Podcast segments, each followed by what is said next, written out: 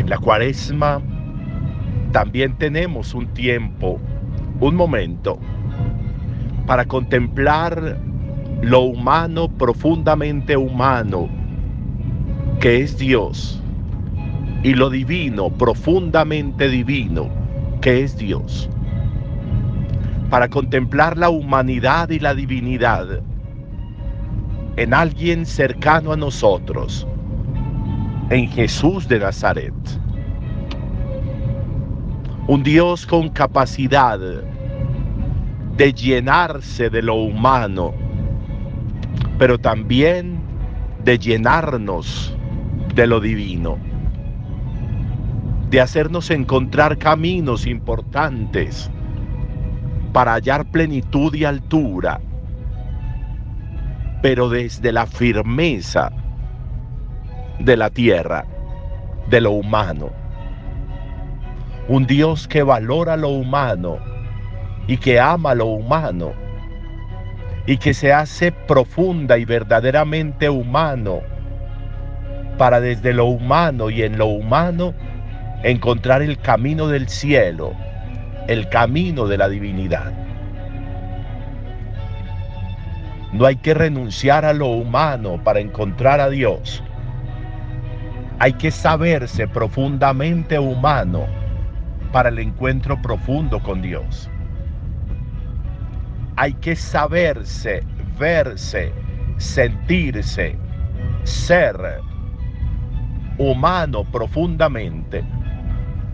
Humano en las posibilidades, humano en las capacidades, humano en las facultades, humano en las competencias, frente a la vida, frente a lo propio, frente a, lo ajeno, frente a la vida misma que se desenvuelve y se desarrolla en mi entorno. Humano profundamente humano, para que en lo mental, en lo espiritual, en lo sentimental, en todo aquello que me dimensiona y me redimensiona, de manera continua, yo encuentre siempre caminos y salidas. Yo no me ahogue ni me hunda en salidas que incluso atentan contra eso humano, profundamente humano que soy y que hay en mí, sino para dimensionarlo y al dimensionarlo encontrarme con el Creador, encontrar las huellas profundas del hacedor, del hacedor que quiso hacerse hombre, humano, para desde lo humano salvar lo humano, para desde lo humano plenificar lo humano, para desde lo humano poder dar toques y tintes de divinidad, de, de sorpresa, de plenitud, de altura, a los seres. Un Dios que no destruye lo humano, sino que por el contrario se hace humano para desde dentro conocer, para desde dentro valorar, para desde dentro amar, para desde dentro recrear y rehacer. Ese es Dios, el Dios de Jesús. El Dios que hoy nos recuerda Isaías en esa profecía. Mirad que la Virgen está encinta y da a luz un hijo. Y lo va a llamar Emanuel, Emmanuel, es decir, Dios con nosotros, Dios con nosotros, Dios en nosotros, Dios junto a nosotros, Dios Dios en nosotros hombres.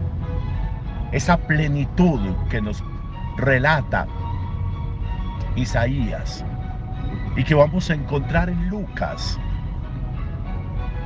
La manera como, como Dios entra, se queda en ese vientre materno de María. Ese misterio profundo de un Dios que en María va a caminar con nosotros, va a hablar y a comunicarse como nosotros, va a tener acciones, comportamientos, compromisos como los nuestros. Un Dios en nosotros y con nosotros. La realidad de la anunciación, la realidad de la encarnación, se convierten en una oportunidad enorme de vida. Requeriríamos hoy, desde este camino importante de cuaresma, requeriríamos mirarnos con un amor profundo, con una responsabilidad enorme, con unos propósitos grandes de vida. Importante una mirada profunda a este ser, a este nombre, a esta historia que también un día comenzó en el vientre materno, a esta historia que también tuvo un punto de inicio, como sucede hoy con Jesús. También tuvo un punto cero. Mi vida, mi nombre, mi historia, también de alguna manera se anunció, también de alguna manera logró encontrar caminos.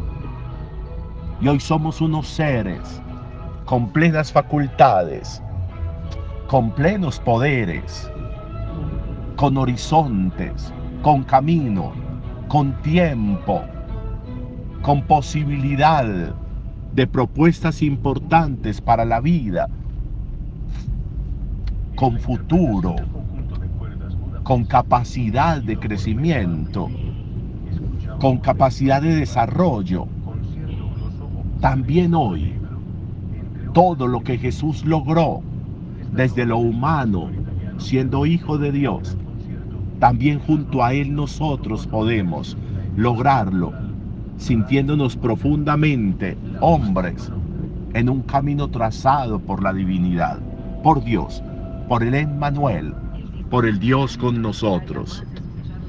Hoy es un buen día en este misterio que contemplamos de la Anunciación.